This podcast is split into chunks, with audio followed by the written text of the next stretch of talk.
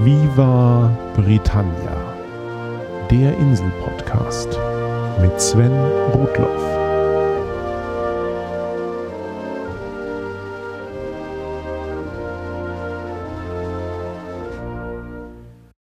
Herzlich willkommen zu Folge 62 von Viva Britannia, dem Podcast über Großbritannien und die Briten. Ganz schnell vorweg, bevor ich es wieder vergesse. Details zu meinem kürzlichen Urlaub in der Inselmonarchie am anderen Ende der Welt, Japan, könnt ihr mittlerweile im Urlaubspodcast nachhören. Die Liebste und ich haben Sebastian Mücke zwei Stunden lang von unserem Trip erzählt. Und wer dann vom Thema Reisen immer noch nicht genug hat, kann sich auch noch den jüngsten Psychotalk anhören. Links dazu gibt es wie immer auf viabritannia.de. Jetzt aber zum heutigen Thema. Die britische Königin Elizabeth II. war gerade zu ihrem fünften Staatsbesuch in Deutschland, dem ersten seit über zehn Jahren. Das ist mir Grund genug, mich in dieser Episode Königin Victoria zu widmen. Was die beiden Monarchien verbindet und warum Elisabeth II. erst im Herbst ihre wohlverdiente Viva Britannia-Folge bekommen wird, das sollte am Ende dieser Sendung klar sein. Vor ziemlich genau einem Jahr, in Folge 37 zum Haus Hannover, hatte ich versprochen, dass es irgendwann noch einmal eine eigene Sendung zur Königin Victoria geben muss. Wir erinnern uns. Im Jahr 1714 starb Königin Anne, die letzte Monarchin aus dem Hause Stuart. Anne hatte keine eigenen Kinder und so fiel die Krone an den nächsten protestantischen Verwandten aus ihrer männlichen Vorfahrenlinie. Und das war ihr entfernter Cousin George I. aus dem deutschen Herrschergeschlecht der Hannoverschen. Das 300-jährige Jubiläum der Besteigung des englischen Throns durch einen deutschen Fürsten nahm die Stadt Hannover natürlich letztes Jahr zum Anlass für eine entsprechende Ausstellungsreihe mit dem Titel Als die Royals aus Hannover kamen. Hannovers Herrscher auf Englands Thron 1714 bis 1837. In der erwähnten Sendung habe ich dann auch alles Wichtige über diese Zeit berichtet, also über die Regentschaften von George I., dem II., III. und IV. sowie von William IV. Der verstarb 1837 dann auch kinderlos. Der Titel des Königs von Hannover fiel an Williams jüngeren Bruder Ernst August und die Jubiläumsausstellungen in Hannover beließen es dabei. Insofern ist der Ausstellungstitel auch faktisch richtig. Hannovers Herrscher saßen nur bis 1837 auf Englands Thron. Herrscher aus dem Geschlecht der Hannoverschen taten dies jedoch bis 1901. Denn der englische Thron fiel mit dem Tod von William IV und seine Nichte Victoria, die natürlich auch eine Hannoversche war. Aber als Frau konnte sie den Titel des Königs von Hannover nicht erben und so endete die sogenannte Personalunion der englischen und hannoverschen Könige 1837. Dennoch halte ich es immer noch für mehr als unfair, ausgerechnet eine der historisch bekanntesten englischen Herrscherinnen einfach mal außen vor zu lassen. Daher nun kurz das Wichtigste zu dieser bemerkenswerten Frau. Alexandrina Victoria wurde vor fast 200 Jahren am 24. Mai 1819 im Kensington Palace in London geboren. Sie war die Tochter des Herzogs von Kent und zu diesem Zeitpunkt die Nummer 5 in der britischen Thronfolge, nach ihrem Vater und dessen älteren Brüdern. Allerdings starben ihr Großvater, der beliebte König George III., und ihr Vater, als sie gerade ein Jahr alt war. Ihr Onkel bestieg als George IV. den Thron dieser wenig beliebte Herrscher hatte sich schon lange von seiner Gattin entfremdet und keinen Erben. Und der verbleibende Onkel, der später William IV. werden sollte, auch nicht. So war es dann plötzlich doch recht wahrscheinlich, dass Victoria irgendwann einmal Königin werden würde. Ihre machthungrige Mutter, Victoire von Sachsen-Coburg-Saalfeld, spekulierte darauf, dass dies geschah noch bevor Victoria volljährig war. Dann hätte sie selbst als Regentin den Thron übernehmen können. So oder so war ihre Mutter daran gelegen, Victoria so abhängig von ihr wie möglich zu machen, während sie Victoria gleichzeitig so gut wie möglich von anderen Einflüssen, insbesondere denen der weiteren Königsfamilie, fernhielt.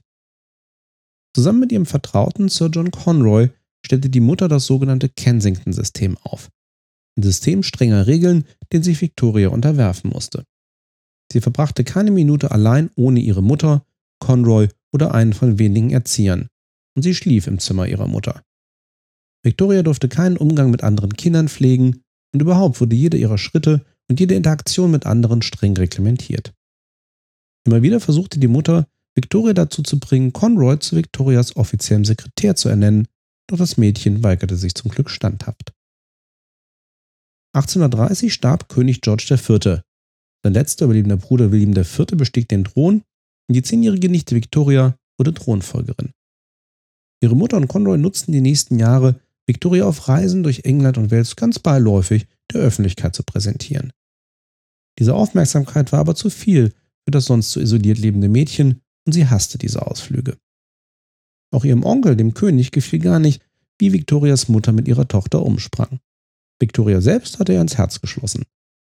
Auf seiner Geburtstagsfeier im Jahr 1836 verkündete William IV. vor allen Gästen, unter denen auch Victoria und ihre Mutter waren, dass er Gott bitte, ihn nur weitere neun Monate leben zu lassen, um die Krone in die Hand von Victoria fallen zu lassen und nicht in die einer anderen anwesenden Person, die nicht fähig sei, mit solch einer Situation umzugehen und auch schlechte Berater hätte. Aber dazu kam es nicht. William IV. lebte noch weitere zehn Monate, Victoria wurde volljährig und sie folgte ihm auf den englischen Thron. Man konnte schnell sehen, dass das Kensington-System gehörig nach hinten losgegangen war. Als eine ihrer ersten Taten nach ihrer Volljährigkeit verbannte Victoria Sir John Conroy aus ihren Gemächern. Er wurde allerdings von ihrer Mutter noch weiter beschäftigt. Nach ihrer Krönung 1838 zog Victoria als erste englische Regentin in den Buckingham Palace als Wohnsitz. Da sie aber noch unverheiratet war, musste sie traditionsgemäß ihre verhasste Mutter weiterhin um sich haben. Erst als Victoria 1840 ihren Cousin, Prinz Albert von Sachsen, Coburg und Gotha, zum Gatten nahm, konnte sie auch ihre Mutter in Räumlichkeiten außerhalb des Palastes abschieben. Die Heirat mit Prinz Albert, die Victoria mit gerade 21 Jahren einging, war offensichtlich eine echte Liebesangelegenheit. Mit 17 hatte Victoria einen Cousin das erste Mal gesehen. Ihr Onkel Leopold, der König von Belgien, hatte ihn ihr vorgestellt und als möglichen späteren Gatten angetragen. Victoria war von dem gut aussehenden und fürsorglichen Mann, der ein paar Monate jünger als sie war, sehr angetan. Das konnte man zunächst von der konservativen britischen Regierung und dem Volk allerdings nicht behaupten. Für sie war Albert nur der Spross eines kleinen und unbedeutenden deutschen Adelshauses. Ein weiterer glücklicher Coburger, wie sie sagten. Auch einen englischen Adelstitel wollte man ihm lange nicht zugestehen und er bekam vom Parlament nur ein vergleichsweise kleines Budget zugestanden. In den ersten fünf Jahren ihrer Ehe bekamen Victoria und Albert ebenso viele Kinder, was auch dazu führte, dass Albert Victoria im Hintergrund immer mehr bei der Führung der Regierungsgeschäfte unterstützte. Hierfür war er von seinem Vater als potenzieller Gatte von Victoria auch bereits früh ordentlich ausgebildet worden. Mit dem Arrangement war die im Regieren unerfahrene Victoria sichtlich zufrieden. Ihr Mann erwies sich Zeit seines Lebens als wichtiger und kluger Berater. Gleichzeitig widmete sich Albert vielen sozialen Projekten. Er trat für Schulreformen und für die weltweite Abschaffung der Sklaverei ein. Er initiierte die erste Weltausstellung in London im Jahr 1851 und sorgte mit dafür, dass wesentliche Stücke der Weltausstellung die Basis für ein neues Londoner Museum für Kunsthandwerk und Wissenschaft bildeten, das damalige South Kensington Museum. Privat zog sich die junge Familie nach Windsor Castle zurück und erwarb darüber hinaus bald Osborne House, ein großes Anwesen auf der Isle of Wight, das so richtig abgelegen vom Trubel der Hauptstadt lag. Später kaufte das Paar auch noch Balmoral Castle in Schottland. All diese Anwesen und ihre Parks wurden von Albert maßgeblich umgestaltet, da auch Architektur und Gartenbau zu seinen Interessen zählten. Politisch war die Zeit zwischen 1840 und 1850 für Großbritannien schwierig. Eine durch Spekulanten hervorgerufene Finanzkrise sorgte für Armut und Arbeitslosigkeit. Dazu kamen Hungersnöte in weiten Teilen Europas durch die um sich greifende Kartoffelfäule. Besonders betroffen war Irland, wo bis zu 1,5 Millionen Einwohner verhungerten und viele nach Amerika auswanderten. Obwohl sich Prince Albert und Premierminister Peel für britische Hilfsmaßnahmen stark machten, der britische Monarch selbst darf öffentlich ja keine politische Stellung beziehen, dauerte es, bis wenigstens einige dieser Maßnahmen vom Parlament abgenickt wurden. Auch im eigenen Land herrschte Unruhe wegen der sozialen Verhältnisse. Und innerhalb von zehn Jahren wurden insgesamt fünf Attentate auf die Königin verübt. Alle aber eher amateurhaft durchgeführt und erfolglos. Die Gerichte taten Übriges, um den Anschein zu vermeiden, dass die Anschläge politisch motiviert gewesen sein könnten. Und sie schrieben sie regelmäßig der geistigen Verwirrung der Täter zu. Während es im europäischen Revolutionsjahr 1848 in vielen anderen Ländern zu offenen Aufständen kam, bewunderten die Engländer eher die Gelassenheit, mit der ihre Königin die immer neuen Attentatsversuche über sich ergehen ließ. Weitere Achtung erwarb sich Victoria in den 1850ern, die vor allem vom Krimkrieg geprägt waren. Russland wollte damals seine Macht auf dem Balkan ausbauen und Großbritannien und Frankreich wandten sich gegen dieses Expansionsbestreben, indem sie offiziell den Türken und den orthodoxen Christen des Osmanischen Reiches zu Hilfe kamen. Königin Victoria war Krieg als politisches Mittel immer wieder zuwider. Wo er unvermeidbar erschien, drängte sie immer auf einen schnellen Frieden, und sie zeigte Mitleid und persönliche Anteilnahme für die Soldaten. Während des Krimkrieges kamen eklatante Missstände im britischen Militär und vor allem im Lazarettwesen zutage. Schlechte Hygiene und medizinische Versorgung führte zu grassierenden Infektionen und vielen Todesfällen unter den Soldaten. Entsprechende Frontberichte führten 1855 gerade zum Rücktritt der amtierenden britischen Regierung und zu weitreichenden Reformen. Eine Person, die in dieser Entwicklung wesentlich beteiligt war, ist Florence Nightingale. Diese britische Dame, die nach ihrem Geburtsort Florenz benannt ist, interessierte sich früh für die Krankenpflege. Während ihrer von der Familie teilweise geheim gehaltenen Ausbildung zur Pflegerin lernte Florence auch einige Monate in der Diakonie Kaiserswerth hier in Düsseldorf. Heute ist das dortige Krankenhaus nach ihr benannt. Jedenfalls erlangte Florence Nightingale durch ihre Arbeit im britischen Militärhospital Scutari während des Krimkrieges Weltruhm. Sie managte das unterversorgte Lazarett so gut es ging, sorgte für einen einigermaßen geordneten Pflegebetrieb und etablierte Pflegekräfte als wesentliche weitere Säule neben den Ärzten. Heute weiß man, dass viele Berichte der britischen Medien zu Nightingales Taten auf der Krim übertrieben waren. Zu sehr brauchte man für gute Nachrichten eine Heldengestalt. Nichtsdestotrotz war sie eine Pionierin und wesentliche Begründerin der modernen Krankenpflege. Königin Victoria empfing Florence Nightingale auf Balmoral Castle und sorgte dafür, dass sie mit Regierungsmitgliedern in Kontakt kam, um die notwendigen Reformen des Lazarettwesens zu initiieren.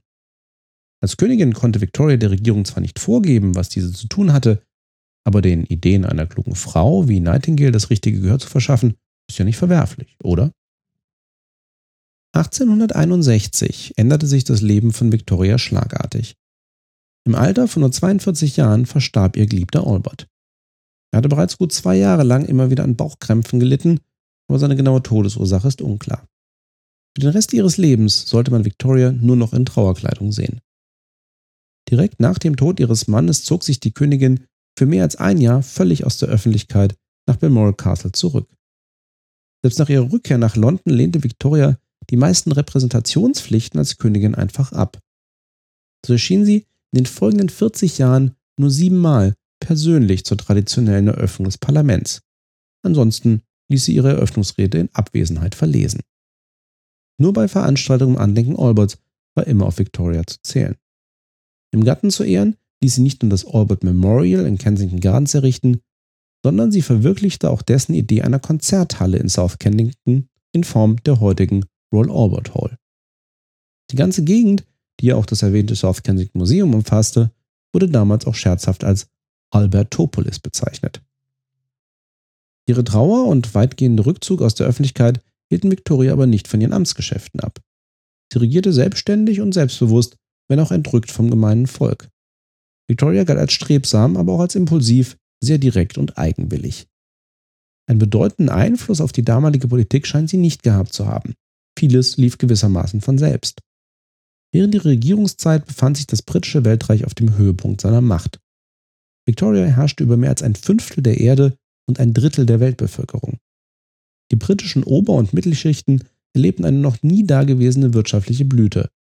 Nicht umsonst verbinden sie mit dem viktorianischen Zeitalter sprichwörtlich die gute alte Zeit. Dass es gleichzeitig in weiten Teilen der britischen Bevölkerung eklatante Missstände gab, konnte oder wollte Victoria nicht sehen. Dennoch wurde die Königin vom Volk verehrt. Die zweite Hälfte des 19. Jahrhunderts war von den gesellschaftlichen Auswirkungen der industriellen Revolution einerseits und vom Imperialismus andererseits geprägt. Und so entwickelte sich auch das politische System der Insel weiter. Es gab mehrere Parlaments- und Wahlreformen. Der Premierminister war nicht mehr vom Monarchen, sondern nur noch vom Parlament abhängig. Das Unterhaus wurde endgültig zur maßgeblichen Kammer für die Vertretung des Volkes und es wurde von einer neuen Parteienlandschaft bevölkert. Das Königshaus hatte faktisch so wenig Macht wie noch nie. Diese Neuerungen waren für die eher konservativen Briten aber nur deswegen leicht zu verdauen, weil sie gleichzeitig andere Traditionen hochhalten konnten. Und die Monarchie war eine davon. Die psychologische Bedeutung der Königin wuchs nicht obwohl, sondern weil das Volk sich immer mehr von ihr emanzipierte. In einem besonderen Punkt war Victoria aber ganz gezielt politisch tätig und hinterließ ein Erbe, das bis heute überdauert hat. Ihre Familie. Victoria und Albert hatten neun Kinder, 40 Enkel und 88 Urenkel. Victoria verfügte, dass alle Enkel entweder ihren Namen oder den Alberts tragen sollten. Durch entsprechend arrangierte Ehen ihrer Kinder und Enkel hat Victoria Nachkommen in fast allen europäischen Monarchien, was ihr den Beinamen Großmütter Europas einbrachte. Sie sah das dichte Netz miteinander verwandter Fürstenhäuser als ein Mittel der Friedenssicherung. Was sich aber spätestens im Ersten Weltkrieg, bei dem die Fronten quer durch die Verwandtschaft liefen, als Irrtum erweisen sollte. Zu Victorias heute lebenden Nachkommen zählen unter anderem die Könige von Norwegen, Schweden und Spanien sowie die ehemaligen Herrscher von Griechenland, Rumänien, Serbien, Russland und Frankreich, ganz zu schweigen von den diversen deutschen Fürstenhäusern. Victoria ist nicht nur die Ur-Urgroßmutter von Elisabeth II., sondern über eine andere Linie auch von deren Prinzgemahl Philipp. In den letzten Jahrzehnten ihres Lebens galt Victoria als die britische Urmutter schlechthin. 1887 feierte die Insel groß ihr goldenes und 1897 ihr diamantenes Thronjubiläum. Der letzte öffentliche Auftritt Victorias führte sie 1899 zurück zu einem Vermächtnis ihres geliebten Gatten. Die Sammlungen des von Albert begründeten South Kensington Museums waren in den letzten Jahrzehnten immer weiter gewachsen. Erst einige Jahre zuvor hatte man alle wissenschaftlichen Exponate in ein eigenes neues Science Museum auf der anderen Straßenseite gebracht. Seitdem konzentrierte sich das ursprüngliche Museum nur noch auf Kunsthandwerk und Design. 1899 legte Victoria nun den Grundstein für ein weiteres Nebengebäude des Museums. Und bei dieser Gelegenheit wurde auch dessen Umbenennung bekannt gegeben. Seitdem ist es als das Victoria and Albert Museum weltbekannt. Am 22. Januar 1901 starb Victoria im Alter von 81 Jahren in Osborne House auf der Isle of Wight. Alle ihre noch lebenden Kinder waren anwesend, mit Ausnahme ihrer ältesten Tochter Vicky, die selbst im Sterben lag. Dafür war Vickys Sohn, der deutsche Kaiser Wilhelm II. an Victorias Seite. Insgesamt herrschte Victoria 63 Jahre und 217 Tage, länger als jeder andere britische Monarch. Auf Victoria folgte ihr ältester Sohn unter dem Namen Edward VII. und das viktorianische Zeitalter kam zu seinem Ende. Viele Kleinigkeiten gäbe es zum Leben von Victoria und Albert noch zu erwähnen. So machte Victoria durch ihr prominentes Vorbild sowohl weiße Hochzeitskleider hoffähig, als auch den Einsatz von Narkosemitteln bei Geburten. Hingegen ist es eine Legende, dass Albert den Brauch des Weihnachtsbaums von Deutschland auf die Insel gebracht hat. Diese Pionierleistung hatte schon Jahrzehnte früher Königin Charlotte, die deutsche Frau von George III., vollbracht. Tatsache ist aber, dass Albert immer wieder Weihnachtsbäume für die Königsfamilie aus Deutschland einschiffen ließ und der Brauch zu dieser Zeit die Insel endgültig eroberte. Vielleicht trage ich einige dieser Anekdoten ja wie gewohnt in einer Bits Bobs Folge nach. Bereits in der nächsten Folge soll es insgesamt um recht interessante und oft überraschende Fakten gehen. Und darum, was man an Fernsehsendungen, Büchern und Podcasts daraus machen kann. Quite interesting, indeed. Apropos Fakten. Am 10. September wird Elizabeth II. 63 Jahre und 218 Tage auf dem britischen Thron sitzen und damit den bisherigen Rekord von Königin Victoria einstellen. Und dann bekommt auch sie ihre eigene Viva Britannia Folge. In diesem Sinne, thanks for listening, cheers and God save the Queen.